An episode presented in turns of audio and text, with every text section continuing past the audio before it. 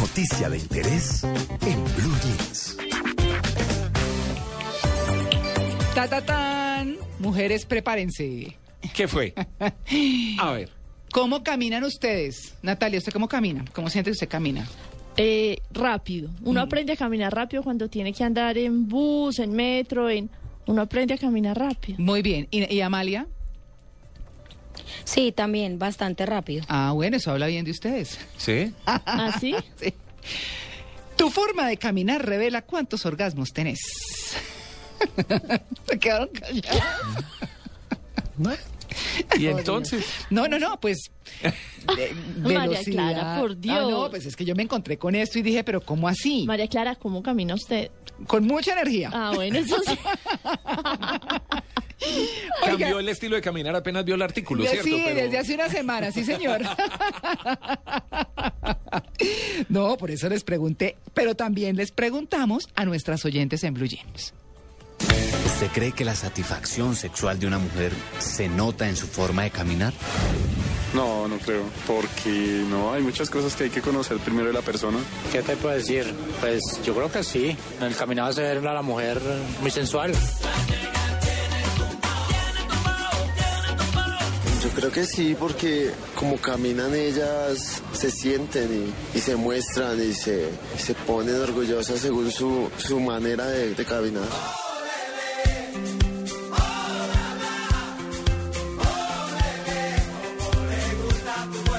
Sí, no sé, por, por la, la forma depende cómo camine sensualmente, ¿no?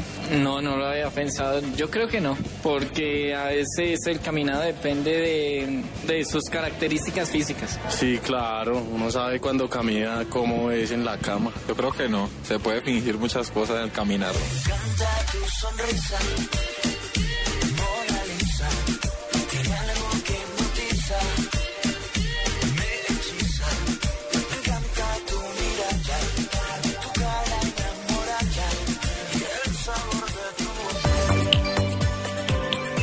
Sí, como camina, cocina, me le como hasta el pegado. Sí, así está diciendo Rafa, nuestro oyente. Eso, no, y por, por ahí sí dicen que como si como baila lo mueve.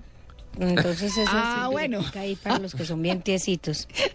Bueno, dice, algunas van más rápido, otras despacio, algunas se contonean, otras van derechitas, derechitas, algunas paran en cada vidriera o en cada vitrina, para traerlo a nuestro lenguaje, otras siguen directo hasta la meta. Bueno, ¿y qué hace uno si es cojo? Bueno, cojea. Pero rápido entonces, ¿no? bueno, muy bien. Vamos a hablar con el doctor Luis Alfonso Ruiz, es médico sexólogo, para, bueno, para mirar un poco con eh, divertimento, si se quiere, esta información que parece ser muy científica porque es un estudio belga que se realizó por dos sexólogos que se, y se publicó en el Journal of Sexual Medicine. Eh, los dos profesionales creen haber descubierto la clave para saber qué cantidad de orgasmos ha alcanzado una mujer a lo largo de su vida con solo observar su manera de moverse de un lugar a otro. Oiga, Eso es suficiente. ¿Qué cantidad? Sí, no, pues los matemáticos del sexo. A mí lo, lo que me parece curioso de esto es, uno, ¿para qué hace este estudio? Bueno, ah, pues para saber. Sí, para ¿Verdad? Para chévere, sí. para chévere. Sí, Como dice- que me importe, pues, cuántos ha tenido Natalia. No, pues, menos mal, Natalia. Sí, Tito, yo me alegro. aunque Oigan. ahora en adelante sí me voy a poner a ver cómo camina. No, Mire, pero miren cómo se llegó a estos estudios. yo voy Miren a cómo- salir aquí en la sillita que rueda. Natalia, ¿puedo ir a abrir la puerta un momentico? A, a- arreglar ahí el aire acondicionado que tenemos un problema. ¿Sí? A ver, Tito, Bueno, a ver gracias, si se hace regañar. Sí. Pero ¿cómo se llegó a estos resultados? Miren, los miembros del grupo de investigación primero entrevistaron a un grupo de mujeres acerca de sus hábitos y sus costumbres sexuales y luego las observaron caminar durante un tiempo limitado en un espacio público. Los movimientos de cada una fueron analizados por los directores del estudio que en ese momento no tenían conocimiento de los antecedentes de cada una de las mujeres. Entonces, apurada, estresada, no satisfecha, y usted, ¿cómo camina?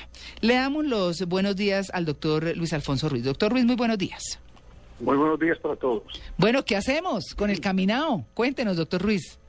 Bueno, es de, eh, ha generado mucha polémica realmente el tema, ¿no? Sí, claro. Y, y realmente, pues, eh, como bien sabes, es un estudio observacional. Sí. Recordemos, recordemos que en la parte científica, médica y sobre todo en la salud sexual, se deben tener estudios obviamente contundentes, un poquito pues más científicos, que tengan estudios eh, doble ciego, que sean certificados obviamente desde el punto de vista científico, pero es válido porque todos los estudios, así sean observacionales, de conductas, en el ser humano pues tiene una validez.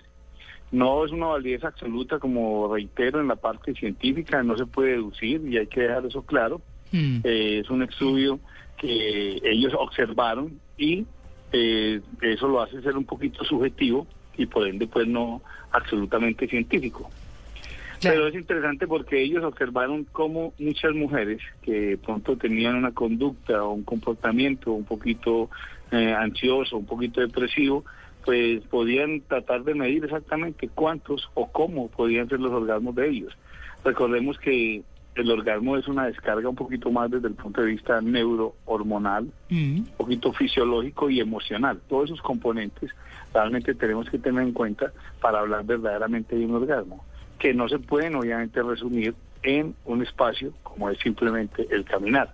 Claro. Pero lo que se decían ustedes ahí anteriormente en la presentación del tema, todos esos factores de saber bailar, de saber de, de moverse, de contornearse, pues tiene un, realmente un feeling más de sensibilidad y un poquito más de sensualidad.